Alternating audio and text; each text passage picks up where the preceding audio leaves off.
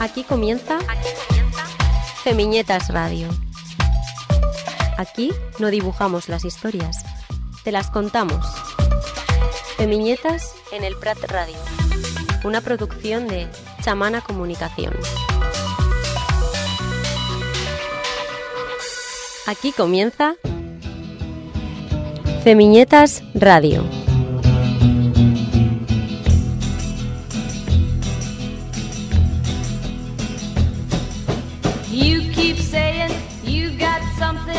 For me.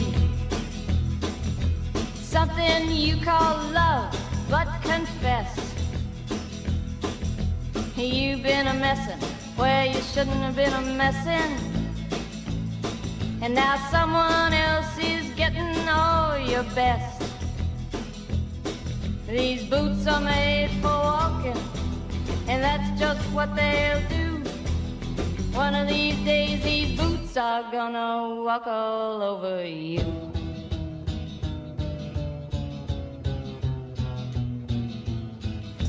Yeah. No me sale hacer el Ni con toda la polenta, no Ni me baile. sale, no me sale bailar. Hoy no me está saliendo nada, Javiera. No, Flor, ¿cómo no, estás? No, eh, no, no, no sé cómo estoy, pero Bueno. eh, viste que a veces eh, escuchar, leer eh, algunas referentes, como no, no sé, ayer hablaba a la referente de Abuelas de Plaza de Mayo, Estela de Carlotto, diciendo que bueno, si hay alguien que sabe que se han caído y han resistido de las diversas e imaginarias formas eh, que tiene la lucha, eh, son ellas. Son ellas, totalmente. Son ellas, a ellas les debemos eh, que estemos, bueno, rea- reorganizando y pensando eh, nuevas formas de, de supervivencia y de resistencias, porque bueno, estamos hablando de el triunfo de Javier Milei, eh, el líder de, eh, bueno, la libertad avanza, que me cuesta hablar de libertad y hablar de estos personajes, ¿no? Sí. Pasa acá con Vox. eh, en Argentina por el 55% de los votos en la segunda vuelta Del pasado domingo. del pasado domingo 19 de noviembre, eh, bueno, ganó la elección. Esto, bueno, no deja de, de sorprender a muchas personas. Hoy es tapa de todos los diarios en eh, España, lo hemos Sí, visto. y el Hay- mundo. Y el mundo, sin lugar a dudas, eh, se están El haciendo candidato de la motosierra. entre otras tantas cosas. Vos sabés que hubo un texto eh, Sí, riquísimo. di- pero diré que es lo más visible, Sí. eh, lo que más ha dado la vuelta al mundo. Sí, ese sí, corte sí. de por el nivel de violencia El, que el, el- el Bolsonaro argentino, eh, sí. lo comparan con Trump. Yo creo que es una vuelta más todo. Una total. vuelta más todo. Eh, bueno, formado en los escenarios de televisión desde principios de 2015 aproximadamente. eh, rindiendo en rating y bueno, siendo muy eh, vitoreado en los medios de comunicación. por sus Eh, formas en- tan particulares, evidentemente, que es Exactamente. un poco lo que funciona. Eh, se forma eh, con, con, bueno con, con referentes empresarios y luego el apoyo de Mauricio Macri, eh, el, el jefe del PRO, expresidente de Argentina. Pero bueno, de todo esto eh, vamos a estar hablando porque ya está conectada Sí. nuestra queridísima amiga, compañera, referente del periodismo, desde las miradas feministas, crítica cultural, Virginia Giacosa desde Rosario. Estás conectada, estamos en comunicación directamente para empezar, bueno, a desgranar, a analizar todo lo que se viene, porque hay un batallón de cuestiones. Está entrando a Casa Rosada en este momento, a Olivos, perdón, eh, en este momento eh, Javier Milei para reunirse con el presidente Alberto Fernández en Argentina. ¿Estás por ahí, Vir? Hola, ¿cómo están? ¿Cómo están? Sí, estoy acá y sí, como decís, hoy se va a, dar eh, en instantes nomás el desayuno, el primer encuentro entre el presidente electo, Javier Milei, y el actual presidente de la República Argentina, que es Alberto Fernández. Eh, de alguna manera, un protagonista muy invisible en este último tiempo, en estos últimos años, te diría después de, de- de la pandemia, la ausencia de Alberto Fernández ha sido crucial y bueno, y como sabemos, el presidente que han elegido los argentinos y las argentinas el domingo en el balotaje ha sido Javier Milei, como decían recién, sí, es el de la motosierra, porque es este, este objeto tan violento y tan fálico, ¿no? Que, que, lo ha hecho dar la vuelta al mundo y eso que vos decías, Flor, a veces viste que los argentinos nos creemos un poco excepcionales.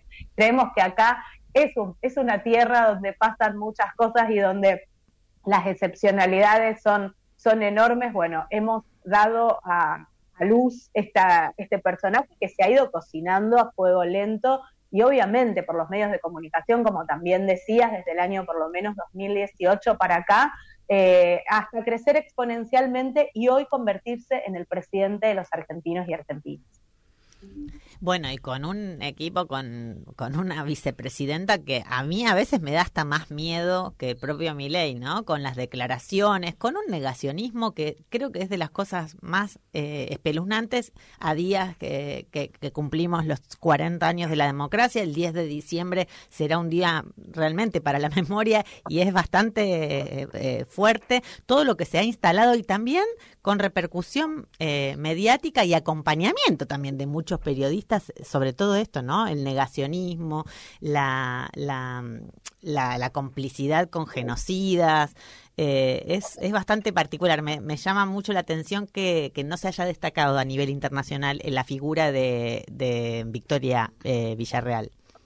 Villarroel. sí, Villarroel. La, la, figura de Victoria Villarroel es, es, es tenebrosa, es es terrorífica en esta, en esta fórmula que ha llevado a la libertad avanza a la presidencia de la nación. Victoria Villarroel es una mujer que viene de una familia militar, su padre fue militar, viene, viene trabajando hace muchos años en esto que se ha dado en llamar la memoria completa, y obviamente que no solo hablamos ya en estos momentos de un negacionismo, sino de una directa reivindicación de la dictadura. Imagínate Flor, que hubo muchas agresiones antes del balotaje a distintos referentes de la política, a figuras del radicalismo incluso, ella ni siquiera pudo empatizar o pudo solidarizarse, que es algo en esto de, de, los contrincantes políticos, algo muy común, ¿no? Solidarizarse con el otro, con el que es agredido, repudiado. Mínimo.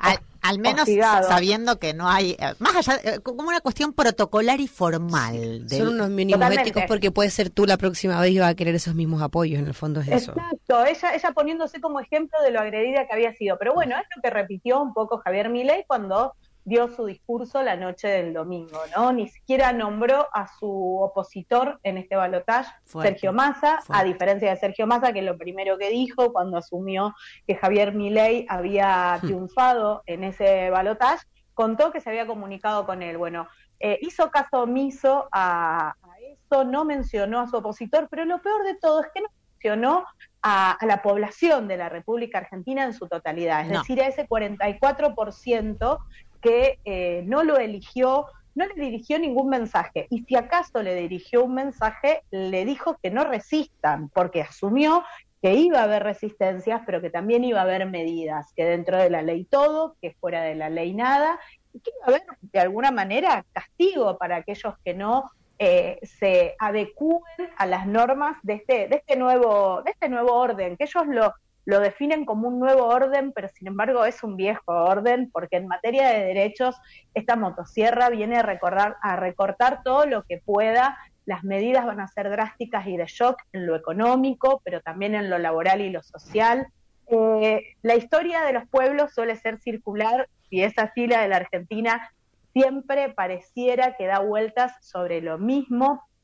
Este nuevo gobierno va a tener algo de la dictadura militar del de los años 70, va a tener algo de los años 90, de esa década que hemos definido como el menemato, como mm. el menemismo, y también va a tener esta segunda vuelta, ayer lo definían algunos economistas como el segundo tiempo de Mauricio Macri. Es decir, lo que Mauricio Macri no pudo hacer en su gobierno, se va a ejecutar ahora y va a tener que ver con privatizar todo aquello que está en manos del Estado, pero que tranquilamente puede pasar en dos minutos a estar en manos del privado y va a ser un derecho a los golpes, va a ser un golpe a los derechos conquistados de las mujeres y de los colectivos de diversidad, porque entre varios puntos que ellos ya fueron planteando, una de las políticas sobre las que se abre un signo de pregunta es la educación sexual integral.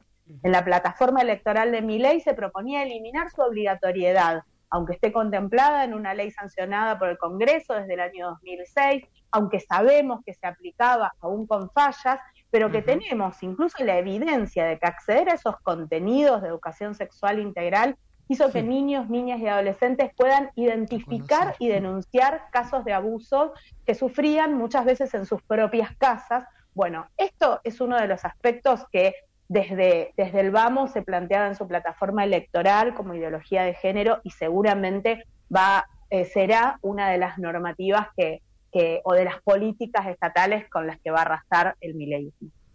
y el domingo vimos también que antes de saber que los números no daban y que Milei ganaba, ellos salieron a reconocer que las elecciones habían sido limpias. Fue la primera clave que nos daba que iban ganando. Y me parece tan que se ha repetido tanto eso en Estados Unidos, en Brasil, en Chile, en España, esto de eh, deslegitimizar eh, las elecciones a no ser que las, los votos eh, sean a mi favor, es lo que está haciendo la extrema derecha en, en casi todos los territorios. Exacto, poner en duda todo lo que tiene que ver con la institucionalidad, ¿no? Con la transparencia. En cierta forma, con, con esta palabra que tanto instaló Javier Milei, la de, la de la casta, un poco se pone en duda todo aquello que viene de parte de la política más tradicional, de parte del rol de las instituciones, de parte del Estado. Imaginen que ya eh, hizo un planteo de lo que va a ser su gabinete y de alguna forma van a desaparecer ministerios que van a quedar subsumidos debajo de, grandes carteras ministeriales, pero ya no con un rango ministerial.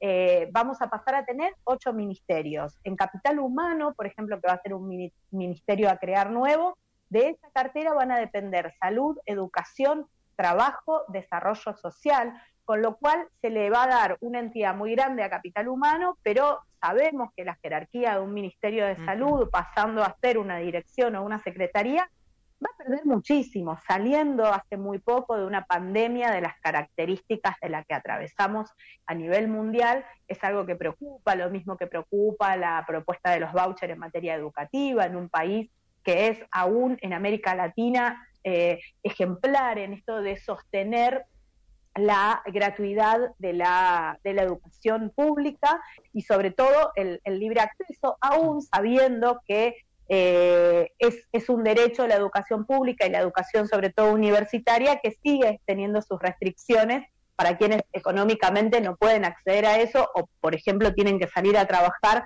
sin posibilidad de contar con, con, con esa disponibilidad de tiempo para, para el estudio, digamos, aún sabiendo que hay restricciones seguimos defendiendo este modelo que hasta el momento, incluso desde Chile, sabemos que, es un modelo diferencial ¿no? a nivel educativo en América Latina. Clasista y perjudicial, además, evidentemente. sí, y que, y que lleva al fracaso. No, y a aumentar la brecha de las desigualdades, finalmente es eso.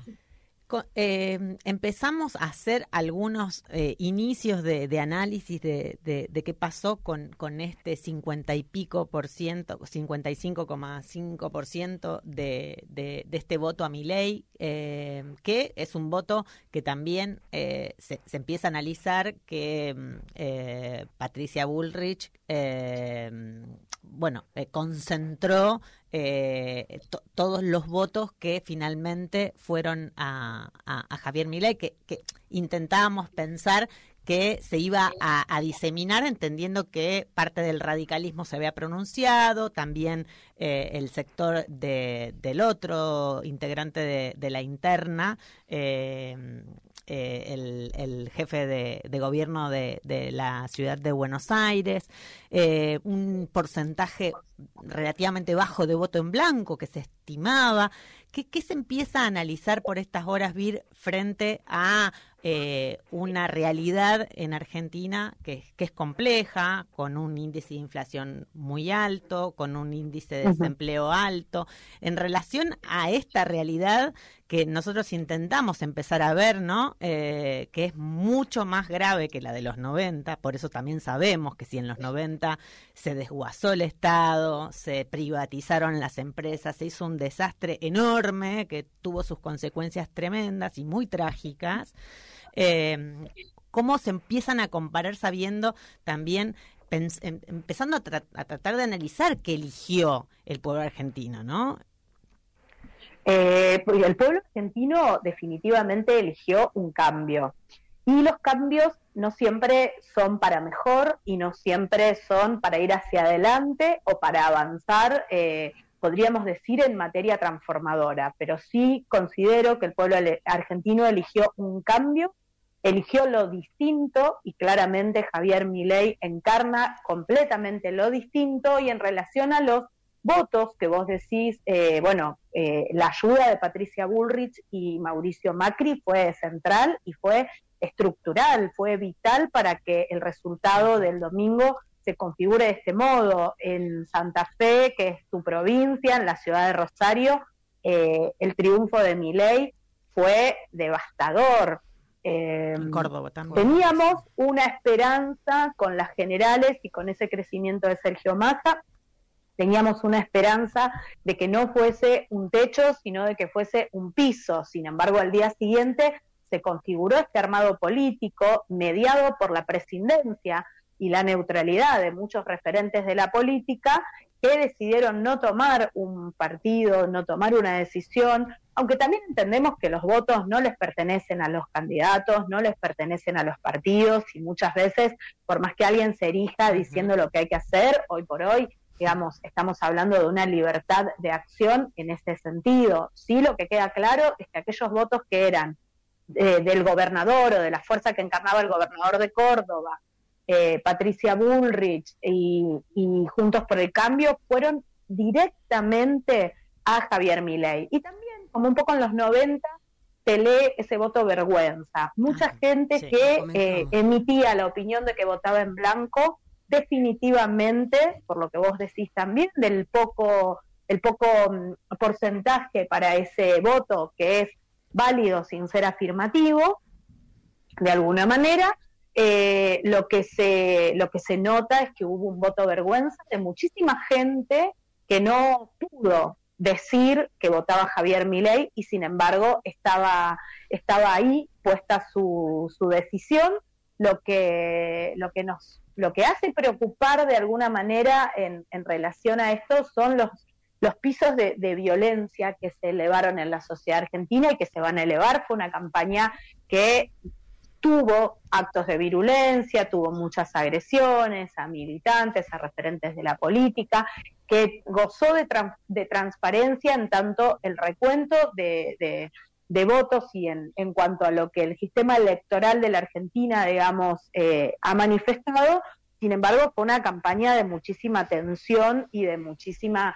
virulencia, eh, eh, obviamente disparada en mayor medida por, por, por este sector y por este candidato que también basó de alguna forma toda su, su carrera en este formato. Es, empezó siendo un economista de los más consultados por los programas de radio y televisión. En 2018 se le hicieron 235 entrevistas y tuvo 193.547 segundos de aire, según un relevamiento de ejes de comunicación. Y durante todas esas entrevistas, lo que lo hemos visto desplegar han sido agresiones, ya sea para comunicadores y comunicadoras que lo acompañaban en ese set de televisión, como también para otros eh, eh, investigadores, especialistas, consultados que estaban en la mesa y, no, ha escatimado en ningún tipo de, agresión y violencia, se lo vio un poco más calmo en su discurso inicial la noche del domingo, un poco más exaltado en el segundo, que ya fue en el espacio callejero, y ayer ya se lo oyó decir algunas cosas eh, en los medios de comunicación muchísimo más envalentonado. Mucha gente lo votaba con el discurso de que no iba a poder ejecutar todo lo que decía. Ya ayer el presidente electo volvió a la carga con la derogación de la ley de alquileres, un problema que sabemos no solamente es de Argentina, sino que es a nivel global, el de la crisis habitacional y el del acceso a la vivienda, va a permitir aparentemente que se pueda acordar eh, en esta cosa de, del libre mercado y del libre juego, que se pueda acordar entre partes sin ningún tipo de regulación y aún en cualquier tipo de moneda. Esto va de la mano de su idea de dolarizar. También volvió a la carga nuevamente con ideas como privatizar los medios públicos y sobre todo IPF, que creemos eso también tiene que ver con este mega plan de Mauricio Macri de poder eh, alzarse con, con, estos que van a, que son los, los fuertes eh, ingresos económicos o que le podrían permitir a la Argentina justamente su, su, su sostenibilidad. Hablamos del litio, hablamos del petróleo, hablamos de, de, esto que, que, ya si, si perdemos esto en el Día de la Soberanía, que justamente fue ayer, ya dar estos anuncios es como, bueno, entregar todo al mejor postor y, y poner un, un cartel que diga cerramos, ¿no? Comienza, la transición entonces de Javier Milei hacia la Casa Rosada eh, para el 10 de diciembre. Eh, una fecha emblemática, insistimos, porque se cumplen los 40 años de, la vuelta a la democracia, y eh, una Cámara de Diputados, van va a haber jura de diputados y, y, también, bueno, analizando cuáles van a ser las, las relaciones y los, y los consensos que justamente lleguen a permitir eh, que algunas de estas de estas leyes eh, puedan puedan afectar parte de la soberanía, parte de, de, lo que tenemos que, bueno, tener en cuenta como nación y, y, relativo a todo lo que empezó a prometer y que muchas de las personas que lo votaron sí sostiene que hay que hacerlo, que eso es lo más triste o lo más grave cuando pensamos en además en una población muy joven eh, eh, que, que, no, no, lo han vivido, que no han vivido otras etapas y otras épocas que ya sabemos cómo van. Bien, yo quería preguntarte una cosa. Bueno, primero, yo soy chilena, así que eh, les puedo contar cómo resulta esto. Sale mal. Spoiler alert, sale mal. me interesa, para quienes no somos de Argentina, llama mucho la atención, evidentemente mi ley es un horror y esperamos que no ganara, pero llama mucho la atención la elección del otro candidato. O sea, con personas que yo he conversado de todos los países me dicen, pero ¿cómo presentan un candidato con ese nivel de inflación que es ministro de Economía? ¿Hay una cierta autocrítica por parte del peronismo o cómo se lee? Porque obviamente si tanta gente eligió a un candidato tan horroroso que iba con una motosierra, algo no se habrá hecho bien. ¿Hay una autocrítica? Yo creo que, mira, después de, esta desolación va a empezar un tiempo de resistencia y seguramente también de a poco se va a ir trabajando la autocrítica. A mí lo que me parece es que eh, era, era una elección titánica y una campaña titánica la que tenía que hacer Sergio Massa, actual ministro de Economía de la Nación, porque era un imposible eh, y era luchar contra ese imposible, ganar las elecciones con un 140% de inflación y con un 40% de pobreza. Nadie, ningún candidato podría eh, alzarse con un triunfo en un contexto económico devastador. Así todo, debo decir que fue el candidato que se llevó el 44%, es decir, hay un 11% que es demoledor, hay 11 puntos de diferencia que son muy grandes, pero también tenemos que entender que del otro lado hubo una unidad monstruosa y terrorífica que permitió llegar a ese punto. Si no, todavía estamos debatiéndonos en este, en este escenario de tercios que, con tanta claridad pudo ver Cristina Fernández de Kirchner a principio de este año. O sea, eh, nos permitió ver un crecimiento que por tres puntos Sergio Massa no pudo llegar en las generales a ganar la presidencia de la nación nos posicionó en este balotaje donde Javier Milei tuvo que reunirse con nada más y nada menos que la casta para sacar estos 11 puntos de diferencia. Sí es cierto que la autocrítica tiene que empezar eh, al interior de, del Frente de Todos, de, lo que era el Frente de Todos, hoy Unión por Patria, de, la sociedad, porque a mí me parece que acá la dirigencia política eh, también tiene que eh, sumar en esta autocrítica a, la dirigencia en general, a los gremios, a los sindicatos, que queremos ver qué rol van a tener la Central General de Trabajadores. Ya sabemos que va a tratar de llegar a los acuerdos necesarios. Bueno, ahí tenemos que ver cómo las demás eh, organizaciones sociales, que vamos a hacer seguramente quienes salgamos a las calles, vamos a dar esta batalla y sobre todo esta, esta resistencia. Eh, la fórmula de la derecha de alguna manera fue, fue central para, para, y esta fusión y este acuerdo para ganar las elecciones. Sí considero que Sergio Massa tenía todas las de perder. Sin embargo, en lo personal, yo creo que eh, puede, puede haber dos miradas. Por un lado, un 44% que aún sabiendo que no le gustaba quien conducía eh, la fórmula o quien conducía esta, esta, esta línea política, así todo lo apoyó. Y creo que para quienes lo, lo leímos desde otro lugar, también nos encontramos con una figura que desplegó absolutamente un saber no solo político, sino también técnico y de gestión. Acá se, se, se, disputaba un hombre del hacer de la política y de la gestión, un hombre de Estado, con un outsider de la gestión, con un anarcocapitalista, como dijo él, un liberal libertario, pero que sabemos que lo que viene es hacer un daño en la sociedad que va a ser muy difícil de recuperarnos y que sobre todo sabemos de qué daño hablamos porque, como decía, tiene la misma línea económica que la dictadura, que los 90 y que la gestión de Mauricio Macri. Sí creo que lo de Sergio Massa fue eh, una lucha contra un gigante, digamos, y sobre todo ese gigante eran los 140 puntos de inflación, la pobreza que está en un 40 y un 50%. Creo que no es el, el momento de mayor desocupación de la Argentina, a diferencia de otros contextos. Sí, eh, el gran dato es que los trabajadores y las trabajadoras, aún trabajando a destajo, somos muy pobres o, o no llegamos a fin de mes como, como ya es es un dato, es decir, trabajamos para seguir siendo pobres, digamos. Esa es un poco la realidad hoy eh, en la Argentina. Lo cierto es que si no hay desempleo, yo creo que lo va a haber, porque también las medidas a nivel laboral van a empoderar al sector privado para que despida sin indemnización, haga contratos basura, todo lo que ya, conocemos, que ya vivimos, quienes tenemos como un recorrido. Y lo preocupante es que el voto de masa también tuvo, eh, perdón, el voto de Milei tuvo un componente de gente muy mayor, es decir, gente jubilada, gente que, que va a sufrir en carne propia estos recortes porque van a ir en contra de las jubilaciones, van a ir hacia un sistema de privatización, van a ir hacia el cierre de la, de la obra social también de, o de, de, la política, digamos, de salud de,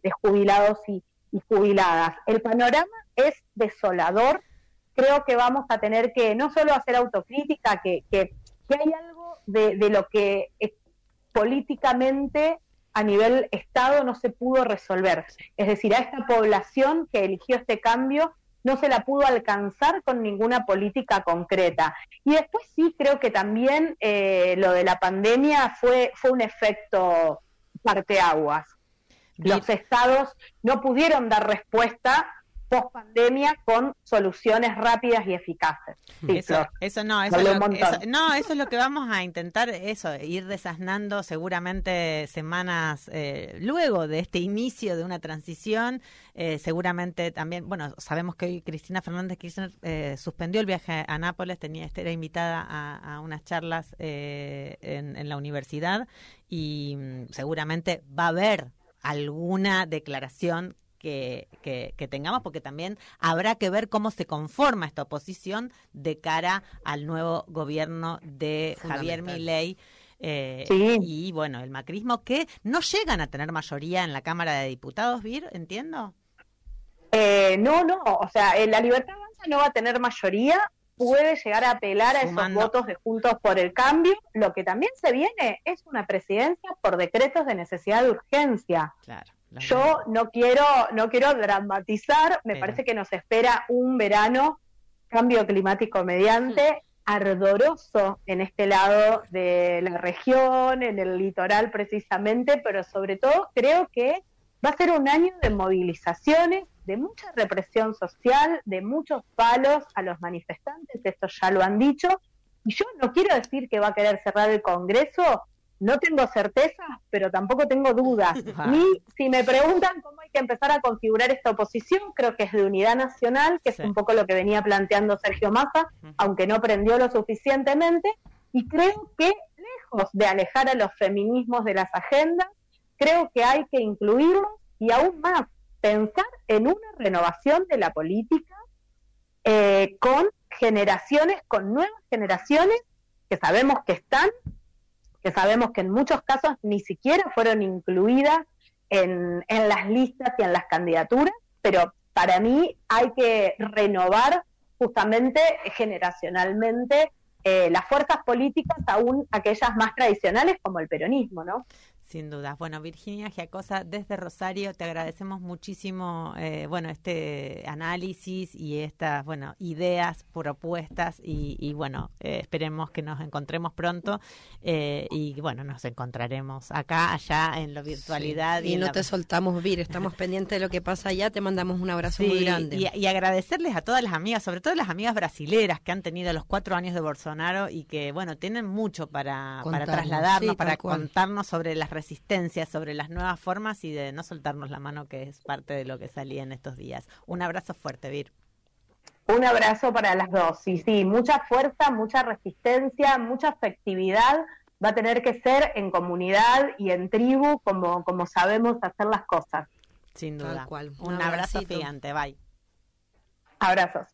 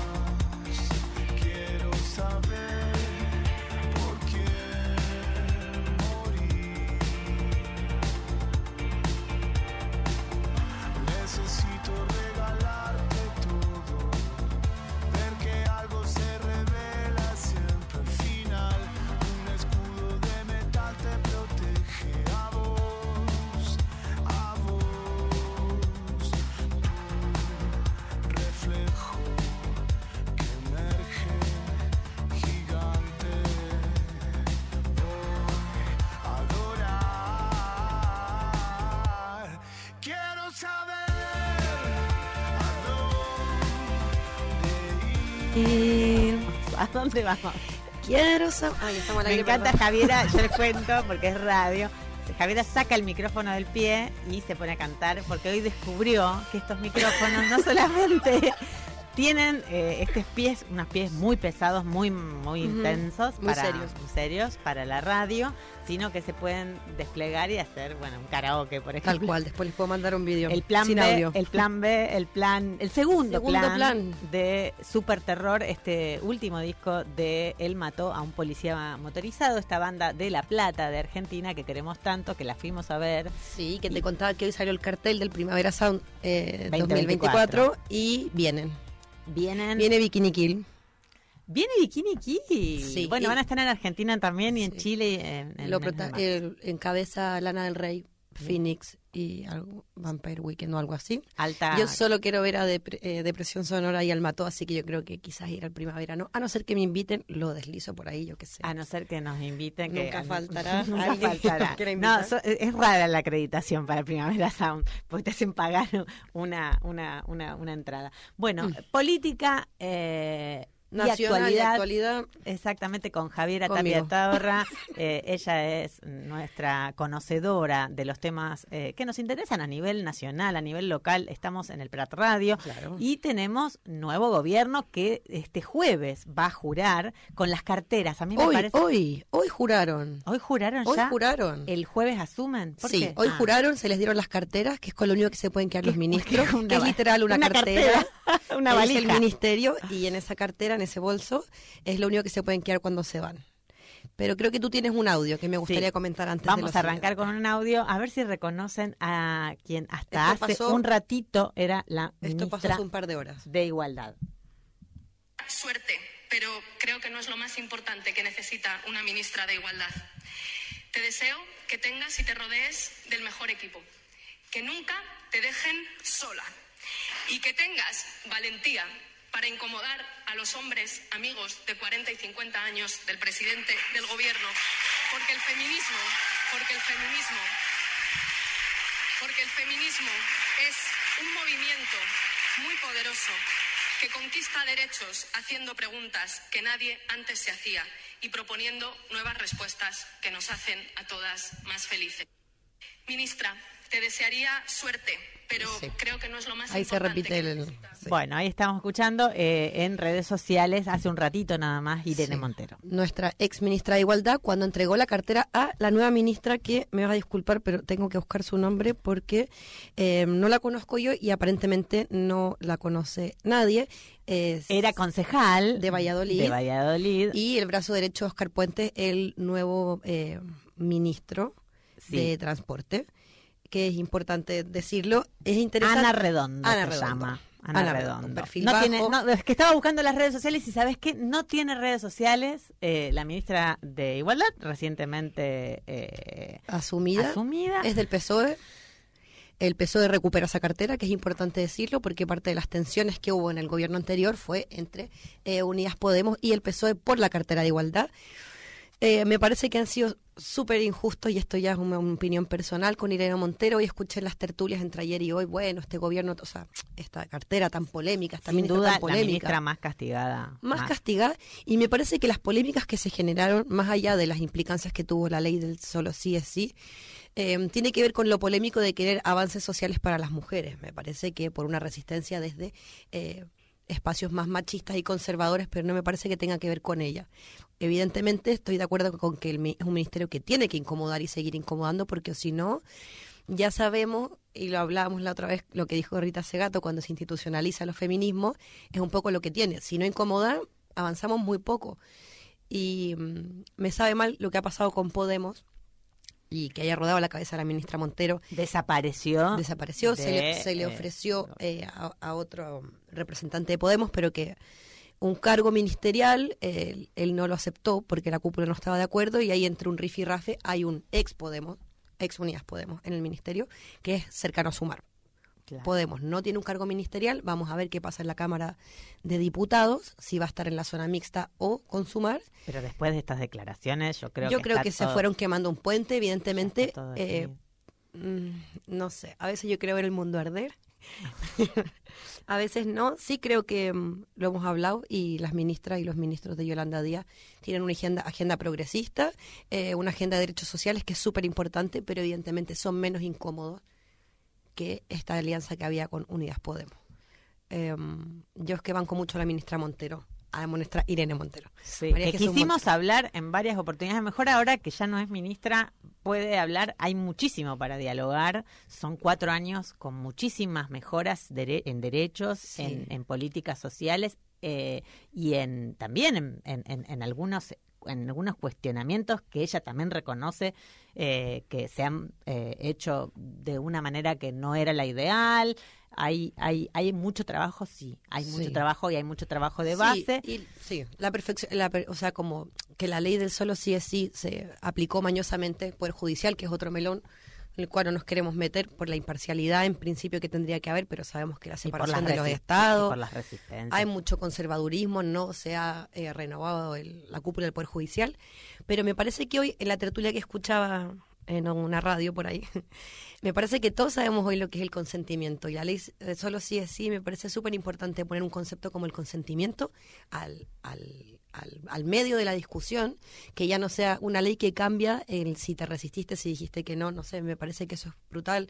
Eh, la resistencia que generó la ley de los derechos de las personas trans, eh, me parece que tengo la sensación y espero que, que a la ministra Irene Montero ahora mm, se- seguramente se acaba su carrera política en primera línea, pero es el tipo de, de personajes que en 10, 20 años eh, nadie va a dudar de la importancia que tuvo y los avances que generó y que estuvo a las alturas de las circunstancias. Sin lugar a dudas, y cuando además este tipo de leyes y de derechos no están garantizados de por vida, que justamente tienen que ver con las... Lo estamos viendo en Argentina, Lo estamos ¿no? viendo, absolutamente. estamos viendo en Argentina. Se pone en duda la ESI que contaba Vir La educación recién, sexual el aborto, eh, eh, la interrupción del voluntario El del embarazo. todas cuestiones que eh, en, en- en un montón de regiones están puestas... Esta- lo habla- comentábamos la otra en Estados Unidos ya pasó, Exacto. que pensamos en que es Francia está en discusión en estos pensamos momentos. que es un derecho ganado y somos Sin duda. majaderas y lo repetimos siempre. Sin Pero duda. lo estamos viendo, esto que decimos tanto, que los derechos que hemos conseguido con tanto esfuerzo, lucha y organización, de un plumazo es lo primero que estos gobiernos reaccionarios o, o más conservadores eh, tienen como bandera de lucha, el antifeminismo. Sin dudas. Y bueno, y el análisis general de esta legislatura, de este, una, un, Sí, un, un- una- una- un ministerio Un de bastante de continuidad, Sí. con eh, bastante paridad. Vemos muchas Ay, mujeres en funciones. sí. eh, y un, 22 un. Sánchez que se lo vio casi actor de Hollywood en... eh, Cancherísimo. en la cámara. cancherísimo. La Cámara de Diputados aplaudiendo casi como un actor. De- Sí, bueno, me gustaron muchos memes, que era como ya, déjalo, Feijó está en el suelo, ya para de patearlo en el suelo, porque efectivamente, Esto fue hace días. Parece hace, que fue hace exactamente montón. una semana, no lo hemos comentado, Pedro Sánchez, España, bueno, para los que están en Argentina, España tiene gobierno, hace una semana, fue no, fue el jueves, fue investido eh, presidente Pedro Sánchez con mayoría absoluta, 179 votos a favor, que hace muchos años no teníamos esta mayoría absoluta. Es interesante y es complejo porque son muchos apoyos, muchos apoyos diferentes que sabemos que Más tuvieron un 10. precio Claro. la ley de investidura, eh, la, perdón, la ley de amnistía que ya se ingresó en el Congreso, que hay que aprobar, y presupuestos varios para eh, transferir las competencias de Renfe a Cataluña. Pedro Sánchez tiene mucho apoyo, pero ya vamos a ver que lo primero que se viene es la ley de presupuestos, porque necesitamos la pasta para financiar estas 2024. leyes, y a ver si la ministra María Jesús Montero consigue otra vez aprobar estos presupuestos. Eh, yo creo que no va a ser fácil, pero lo comentábamos, el- eh, la legislatura anterior también contó con muchos apoyos y tampoco fue fácil y finalmente se sacaron bastantes leyes adelante. Creo que Sánchez está canchero y continúa con, con, con, un- con sus ministros más cercanos, quienes hicieron todo por, por esta investidura, que es María Jesús Montero y el, el ministro que es de Justicia. Hace una cuarta vicepresidencia, que eso es gracioso también, porque te- por- mm, tenemos muchos vicepresidentes, tenemos cuatro vicepresidentes. Sí, Teníamos sí, tres, ahora tenemos cuatro. Que entiendo que es como subir una categoría, un reconocimiento eh, a quienes han estado de su lado y, y eso. Y después vamos- muchas críticas a Interior y a eh, Cancillería, digamos. Sí, ¿no? bueno. Marlasca A vuelve. nosotros no nos gusta y Marla- Marlasca se eh, Margar- continúa, Margarita Robles continúa, pero digo, es como su núcleo duro, él está, es un statement también de que hizo las cosas bien y va a seguir con su mismo equipo, más allá que a nosotros nos parezca mal, evidentemente. Ah, se incorporan nueve caras nuevas, que les de- decía Oscar Puentes, que también es muy cercano en transporte, Jordi Ereu, que fue alcalde de Barcelona en industria, Eh, Ernest Urtasun, que fue el vocero de Sumar en campaña, va a ser el ministro de Cultura, que es eurodiputado. Y lo más visible puede ser Mónica García, que es la líder de eh, Más Madrid, Madrid. en, en Madrid, valga la redundancia, eh, va a ser ministra de Sanidad. Exacto. Ella es médica, médica, vamos claro. a ver qué pasa. Y Pablo Bustinduy, de Derechos Sociales, Consumo y Agenda, ex eh, Unidas Podemos. Eh, eso, bueno, vamos Bueno, a seguramente hoy va a haber también declaraciones de eh, el Sí. líder de sigue siendo el líder de, de Podemos eh, Pablo Iglesias. Eh, calculo no.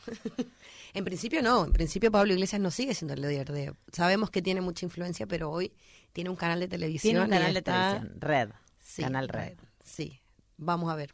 Pero vamos bueno. a ver qué pasa. Fue, fue muy duro eh, la semana pasada con la investidura, eh, en algunas apreciaciones, así que bueno, ¿qué será del futuro también, de- del presente y del futuro de Podemos eh, en este contexto y con el portazo y, y la, y la declaración de, de la ex ministra de Igualdad de hoy? Mm, No, no veo mucha reconciliación en puerta. eh, No.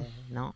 No, y, y complejo porque... eh, Porque yo- la oposición también ya sabemos dónde está. La oposición está Claro. en Ferraz, están movilizándose en todas eh, las han comunidades. seguido las movilizaciones contra la ley de amnistía. con, bueno, personajes nefastos, eh, no yo creo que es complicada la figura que tiene Podemos porque evidentemente les comieron la torta los de Sumar, esta alianza. Recordemos que Sumar no es un partido, esta, es donde convergen varios, varios partidos políticos, eh, bajo el alero de Yolanda Díaz, que sigue como ministra del Trabajo en su cartera. Y claro, Podemos se quedó un poco fuera de la mesa, entonces eh, ver qué van a hacer ahora, porque ir por libre, nosotras siempre hemos sido muy críticas con, con, con que las izquierdas vayan siempre tan fraccionadas, porque después pasa lo que pasa, pero yo entiendo un poco que Podemos se sienta de alguna manera traicionados, pero no pueden ser todos traidores los que se han ido de Podemos, esa cúpula ha de revisar qué va a hacer, eh, y yo entiendo que que la ministra Montero no la hayan querido eh, mantener en su cargo. Es una, un ataque, un- una afrenta bastante fea. Entonces, yo creo que Podemos o se reinventa o no quiero decirlo yo porque No, ¿cómo se va a seguir construyendo? Y sobre todo con, con tanta gente que, que, bueno, que sigue pensando en que hay mucho por hacer, eh, en que hay mucha, hay, que hay mucho por construir. Y, Sí, claro. Y pensando que las, las, las marcas de Podemos en territorios como eh, como Podem, la marca aquí, están con Sumar. Entonces han perdido fuerza y territorio. La, la alcaldesa, la ex alcaldesa de Barcelona, eh, Ada Colau, de Podemos eh, Barcelona, en Barcelona en Como, Común. Eh, es- queda como concejala, ¿no? Sí, Está- es concejala de- del ayuntamiento. Dicen que le había ofrecido, se le había ofrecido, no sé cuán cierto será, Yolanda Díaz tener un cargo en el gobierno. No sé. Lo que se rumorea es, vienen elecciones eh, europeas, se eligen eurodiputados, que la primera elección que ganó Podemos, Pablo Iglesias fue eurodiputado. Sí. El primer, la primera sorpresa que de... Y se dice que probablemente Irene Montero podría ir en listas para ser eurodiputada. Veremos. Bueno, hay Veremos. agenda seguramente para todo lo que indica los primeros eh, días del 2024. Reducir la jornada laboral, 37 horas y media. subir el salario mínimo vital. Interprofesional. Exactamente, entre otras eh, cuestiones eh, de, de forma, digamos, eh, urgente. Sí, sí. ¿Cómo estamos de inflación acá en España? Bien, Porque gracias. se me, se, se me, se, me, se me ríen mucho eh, los colegas y las colegas de Argentina cuando digo que acá en España se llegó a los dos dígitos hace relativamente poco. Eh, y, y creo que es de un, un 11, un 12% lo que se hablaba de inflación. Eh, nada, hablando de, de- de todo lo que conocemos en Argentina, que eh, eh, llegó a alcanzar casi el 130% en, en el último año. Es Así muy difícil de pero bueno, no, para no alguien se que- pueden comparar. Yo a veces no quiero comparar, comparar. todo. No, no se Son puede. realidades tan, tan, tan diversas. Así que a- ahí estaremos, siguiendo de cerca. eh, No tengo el dato. No, no importa, yo ni No quiero dato, saberlo. pero- Yo lo sé con el bolsillo cuando Claro. voy, que veo. Vemos que los precios han subido Sí, en el supermercado. Y los el salarios- aceite de oliva. Y los salarios no se que modificaron. se han hecho muchos vídeos que el aceite de oliva está más barato en otros países, pero es porque, bueno, consumen menos que nosotras y está caro el litro de aceite de oliva. Y el supermercado está mucho más caro, eso yo lo veo. Todo. Sí, sí, sí, sí, sí. Y habrá que ver qué pasa con los subsidios al transporte, porque hoy está subsidiado Sí. eh, ferrocarriles. Hasta bueno, fin de año que- al menos. Vamos a ver, yo creo que es una política importante y que probablemente se pueda alargar, pero vamos a ver qué pasa con la ley de presupuesto. No sé, bueno, vamos a ver cómo entramos en una realidad palera y nos, eh, nos fortalecemos para la semana que viene y, y- y volvemos Sí. con más fuerza. Yo tengo Yo- la, la energía ya Yo sé, amiga, pero yo te quería decir al principio del programa que no te lo dije, que yo creo que estos días está bueno dárselos para llorar, patalear, porque mm, si hay que seguir organizándose, poniendo el cuerpo, eh, dando la pelea, yo creo que hay que darse unos días también de, de procesar el shock. He hablado con gente argentina que me dice todavía no caí en la cuenta. Es como, entiendo que esto pasó, más todavía no. Y yo creo que darse unos días para reconfigurarnos, Sí. parar. Y cuando ves los resultados también de tus compatriotas acá, eh, digo, en Barcelona, Cuéntanos un poco de eso, que es, es, es bueno, curioso. fueron- es que fueron bestiales lo- los resultados. Hay mucho resentimiento, hay mucho odio. o Ganó sea, Milei en el voto en el Milei, extranjero. Ganó Milei en el voto en el extranjero y particularmente en España arrasó. Y particularmente en Barcelona eh, hubo un 66% voto Milei y un 42, 44% Massa. Muy fuerte, lo comentábamos porque en el voto en el extranjero, al menos en Chile, es un voto siempre progresista, siempre, sin duda. Y lo que te decía el otro día, que nos encontrábamos con algunos argentinos que hablaban maravillas de eh, la presencia del Estado, de bienestar, de las políticas de Pedro Sánchez, entre otras cosas, y eran votantes de Milei. Claro. Que ya, y ya contamos la metáfora que hizo Milei sobre el Estado, ¿no? Eh, es, un, es lo mismo que un pedófilo en un jardín de Ah, infantes. cierto que lo contaste. No, es que Esa fue la comparación que quise hizo Milei mi cabeza. respecto de, eh, de, de, de- de- de sus últimas declaraciones. Tengo tantas declaraciones No. que, que, que- que no sé cuál es peor. Te invito a que cerremos. Sí, yo quería hacer Acércate una... conmigo. Ah, quería hacer una recomendación Ah, antes. contame. que No, no. Yo tenía un texto que me pareció... No, quería que lo leas conmigo. No, Eh, léelo tú. Pero me, me gustaba que lo leamos juntas. Es, es medio largo. ¿Cómo estamos de tiempo? Yo quería Pico? recomendar, eh, quería hacer unas recomendaciones, pero cerremos leyendo que siempre No, va no, bien. no. ¿Qué recomendación? Leyendo, leamos. Eh, no, eh, quería decir que recomiendo poco, pero fui a ver eh, um, Vidas Pasadas, te dije. La película de la directora Celine Kong, creo, Eh, coreana. coreana. Eh, La tengo, al- la tengo monotada. Un amor de la Isabel Coixet, que voy Coixet. esta semana. Y Lunes y miércoles hay mitad de Vamos a ir. Y mm, bueno, dicen que es un poco la vida de la directora. Tú sabes que a mí no hay nada más que me guste que la Que autoficción que llorar y que llorar, por supuesto. Yo tuve que salir antes del cine por el nivel de llanto que traía yo. Me parece que es una película hermosa, pequeña, con unas actuaciones increíbles y que viene a poner un poco sobre la mesa las decisiones que no tomamos, Flor. ¿Qué hubiese pasado si hubiésemos tomado otras decisiones? ¿Cuánto fantaseamos con esas decisiones que no tomamos y cuánto quizás las decisiones que tomamos fueron las correctas? Migración atravesada, Decisiones respecto a la vida, al, al al- amor, al amor. a la pareja, a la vida, Bien. pero a las decisiones vitales, eh, un poco que te pasará a ti, que nos pasa a todas que llevamos cuando llevamos muchos años fuera de nuestro país de origen, muchísimos, no tanto como la protagonista de la película, que cuando vuelves a tu lugar de origen sientes que hay algo ahí que, que ya no existe, que tú eres un poco de acá, un poco de allá, se me va a poner a llorar la flor. Tengo que ir en enero, amiga. Yo la recomiendo mucho porque ah, me parece que hablé con gente de aquí que no les removió tanto, Sí. pero claro, a mí me removió el tema Sí. migración, decisiones que se tomaron, antiguos amores. A mí me devastó, pero me parece hermosa, a mí me encanta llorar. Economía del llanto le llamo yo. Vas, lloras por una película y aprovechas de llorar Ay, por sí, todo. no, a mí me encanta. Yo no te dije que durante mis seis años y pico en Barcelona fue mi lugar de llanto. Ir al cine, que creo que lo he hablado en terapia, además tiene que ver, creo yo, con ese espacio bastante íntimo, oscuro. Y yo a mí me Total. gusta ir mucho al cine A sola. mí también. Entonces creo que me encuentro ahí muy, muy, muy aliviada y me voy a ver películas que a veces no es tanto de llorar, pero yo lloro igual. Yo igual. Te digo que en la siento que en la sala no lloró nadie más que yo y a mí se me caían los mocos y me tenía que con la manga, o sea, menos mal fui al Zoom Sage que está a dos calles de mi casa Me y me fui rapidito corriendo porque Me encanta. Bueno, celebramos eh, la vuelta al cine. Hay varias películas para ver, yo también Sí. anoté. Y eh, que hay eh, la Fira Avícola que se inicia este fin de semana en el Prat. Es una fiesta maravillosa que eh, ya, este fin de, el viernes.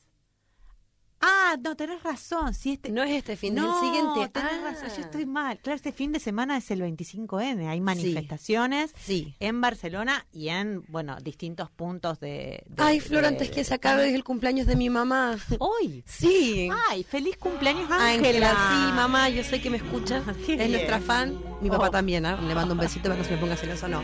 Eh, darle las gracias a mi mamá por ser mi mamá, darme la vida y apoyarme siempre. Hermoso, le mandamos un beso grande y después cuando te vayas a Chile podemos seguir saliendo días. Sí, a mí me encantaría. Día de- ¿Qué hago? Voy a estar estar sola. Yo me acá con- conecto, ya me Le voy a conecto. conectar a Pico.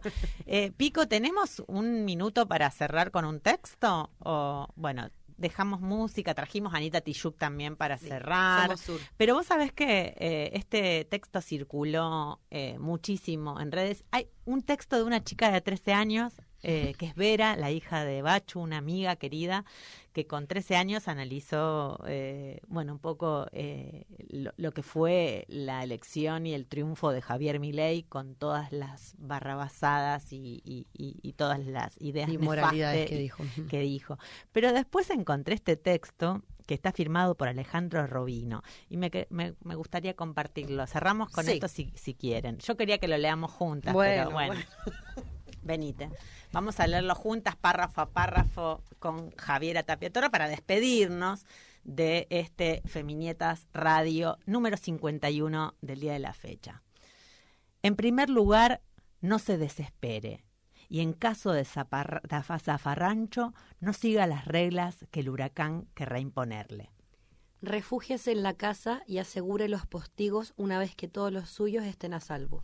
Comparta el mate y la charla con los compañeros, los besos furtivos y las noches clandestinas con quien le asegure ternura. No deje que la estupidez se imponga. Defiéndase. A la estética, ética. Esté siempre atento. No les bastará empobrecerlo y lo querrán someter con su propia tristeza. Ríase esterón, estertónicamente. Mófese, la derecha está mal cogida. Será imprescindible cenar juntos cada día hasta que la tormenta pase. Son cosas simples, sencillas, pero no por ello menos eficaces. Diga hacia el costado buen día, por favor y gracias. Y la concha de tu madre cuando le soliciten desde arriba. Tírele con lo que tenga, pero nunca sola. Ellos saben cómo emboscarlo en la desprevenida soledad de una tarde. Recuerde que los artistas serán siempre nuestros. Y el olvido será feroz, con la comparsa de impostores que los acompaña. Todo va a estar bien, si me haces caso. Sobreviviremos nuevamente. Estamos curtidos. Cuídese, cuidemos a los pibes que querrán podarlos. Solo es menester bien pertrecharse y no escatimarnos amabilidades. Deberemos dejar a mano los poemas indispensables, el vino tinto y la guitarra. Sonreírles a nuestros viejos como vacuna contra la angustia diaria. Ser piadosos con los amigos. No confundir a los ingenuos con los traidores. Y aún, con estos, tener el perdón fácil para cuando vuelvan con las ilusiones forreadas. Aquí nadie sobra. Y eso sí, ser perseverantes y tenaces, escribir religiosamente todos los días, todas las tardes, todas las noches. Aún sostenidos en terquedades si la fe se desmorona. Por eso, no habrá tregua para nadie. La poesía les duele a estos hijos de puta. Alejandro Robino. Hasta la próxima semana. Gracias, Pico. Gracias, Javiera Tapiatorra, por esta improvisación Me que encantó, salió Flor, me encantó. por acá. Mucho ánimo a Seguimos, resistir y en las calles como siempre. Hasta la semana Gracias, que Pico. viene. Chao, Flor. Feminietas Radio, una producción de Chamana Comunicación, con Flor Coy y Camila Ferrari Kaplan. Feminietas Radio.